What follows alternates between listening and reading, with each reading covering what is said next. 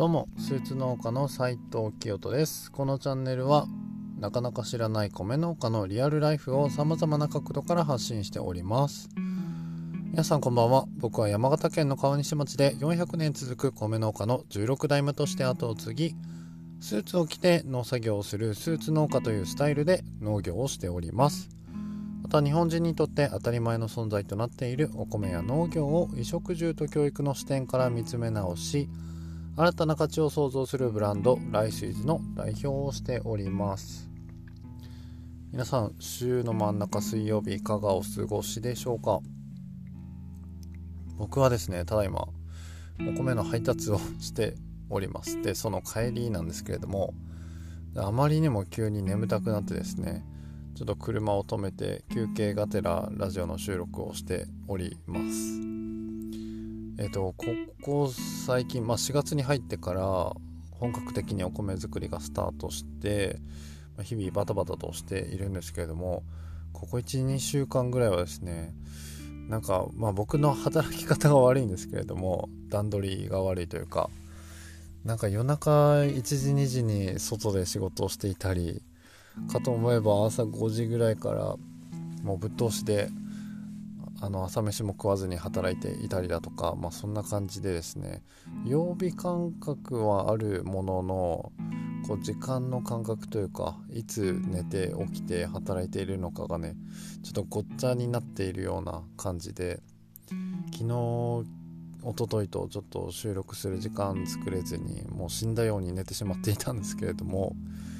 えー、気を取り直してですね今日はですね皆さん見ましたか？日曜日のデリシャスパーティープリキュア。僕はもうバッチリですね。娘と一緒にテレビの前でウキウキワクワクしながら見ていたんですけれども今日はですねこのプリキュアにを見て感じたことをお話ししていこうと思っております。あのー、初めてこの放送を聞く方もいらっしゃるかもしれないのでざっくりとご説明するんですけれども、えっと、今回この春からですね始まったプリキュアの新シリーズですねデリシャスパーティープリキュアというんですけれども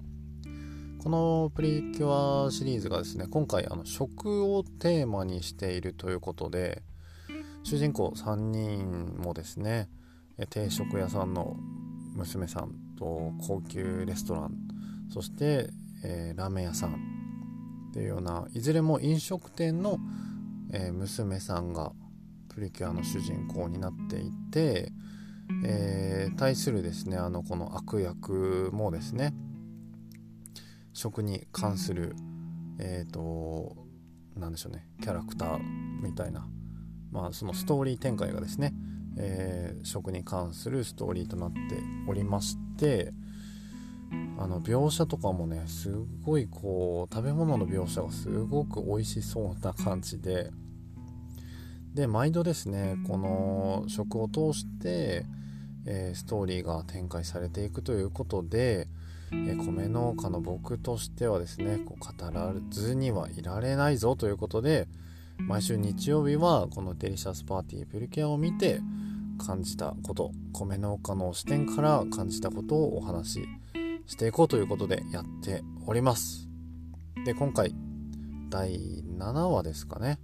放送されたわけなんですけれども、えー、今回がですね、ついに出てきましたよ。今日はヤムヤムちゃんが出たんですよ。はい。あの、ご覧になってる方はですね、ついに来たという感じだと思うんですけれどもご覧になってない方はですねいや何のこっちゃっていう感じかもしれないんですけれども、えー、今回のプリキュアはですね主にメインキャラクターというか3人おりましてでその3人目のプリキュアがですねこの第7話に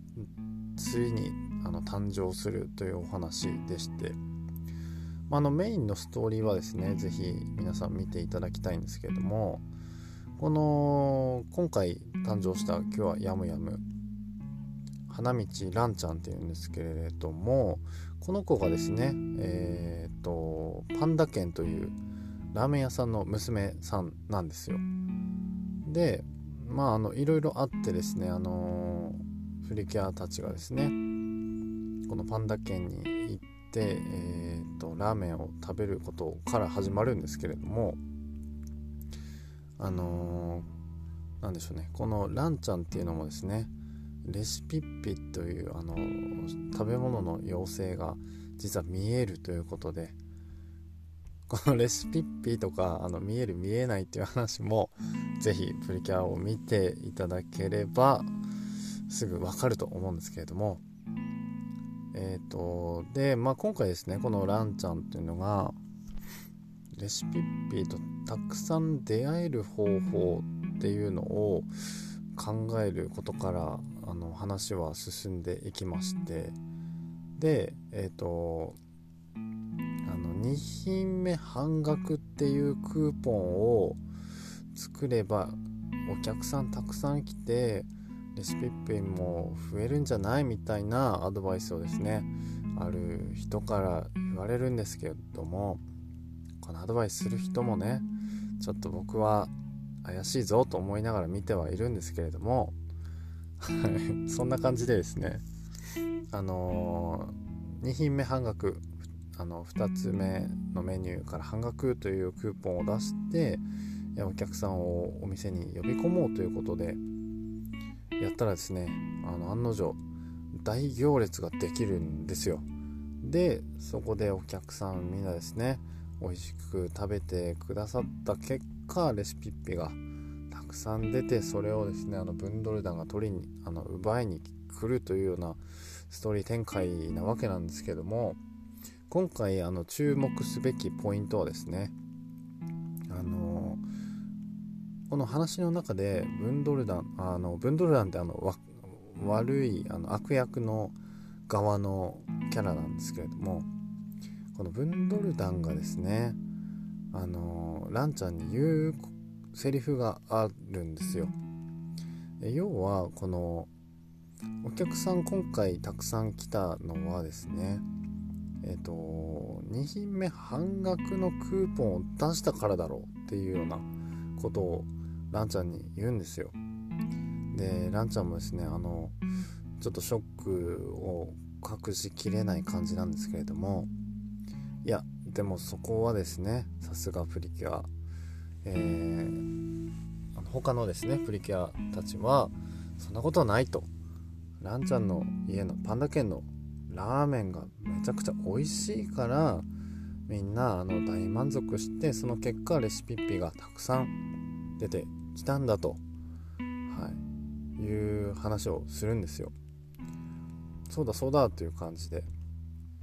で、まあ、レシピピーっていうのもですねあのこれ実はあの食べた人が幸せな気持ちになったことで、えー、誕生する妖精なんですけれども、はい、なので、あのー、まああの的を得てるというかやっぱ美味しかったからこそレシピッピがたくさん現れたぞということででこれを見てですね、まあ、僕としては、まあ、やっぱりこうクオリティっていうのが大事だよねっていうようなことを改めて感じさせてくれたなと思っています。で僕自身ですね、まあ、実体験としてうんまあ普通に生活をしている上でこう例えばですねあの今回のように何か、あのー、食べ物を食べる時にですね何か安いからとかこうクーポンがあって半額で食べれるとか、まあ、そんな感じでこうきっかけはもしかしたらその値段の安さとか半額とかそういうなんかあのメリットからこう入ったかもしれないけれども実際 食べてみてですね満足することもあれば逆に 安いからとかこう半額だからって食べてみたけれどもまあでも思ったほどじゃなかったなみたいな ことって少なからず皆さんも経験があるんじゃないでしょうか。はい、で、まあ、やっぱそういう時にですねあのクオリティが微妙だった、まあ、あの自分のこう思い描いていた味だったりそのクオリティとちょっとかけ離れていたとかってなると当然ですねあのリピートというかまた次に来ようとか次も食べようとかっていう風な気持ちにはなかなかなりづらいわけですよね。うん、でまあやっぱりあのー、何かこう買ったり食べたりする上でですねこう美味しかったとかなんかこうクオリティが高かったとかなんかこうそういう満足度というのがちゃんとあるからこそこう次も、えーとまあ、同じものをリピートしたりだとかあのなんでしょうね。じゃああれが美味しかったからじゃあ今度はこれを食べてみようとかあれを買ってみようとかっていう風になっていくことが多いですよね。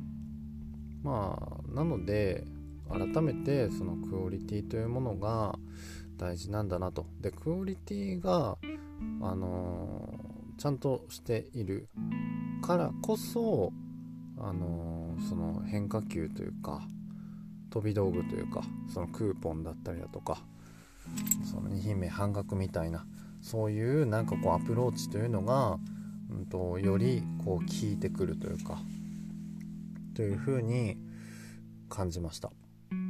でまあこれはですね自分にもあの当然言えることであ僕はお米を作る農家としてやっぱ皆さんにもっと食べてほしいという気持ちはあるもののですねかといってまあじゃああの何でしょうねえっとお米をこうめちゃくちゃ安く売るんで皆さん買ってくださいとか、うん、なんかこうなんでしょうね。うん何と言ったらいいのか。このなんかこう変化球とか飛び道具だけにこう頼ったうんと広げ方というのは、まあ、やっぱある意味ではちょっと危険だなというか、まあ、当然ですね。あの僕は自分の作っているお米に対して自信を持っていますし食べてみてもらえればですね美味しいと感じていただけるというような自信を持ってお米を作っているわけなんですけれどもなかなかそのどうやってもっと食べてもらえるかっていうことはですね難し難しいというか難しいわけではないのかもしれないんですけれどもなかなか思うようにはいかない部分もあるということで。でまあやっぱりそう思った時にこう価格とかっていうのをこう一番最初に考えがちだったりもするんですけれどもまあ、でもですねやっぱり僕はせっかくこうやってあのまあ今この瞬間やっていることもそうですし音声配信だったり何かこの SNS とかを通した発信とかもしているのでそういったものを見たり聞いたり感じたりしてもらう中でやっぱこの僕の存在というのをこう徐々に知っていただいて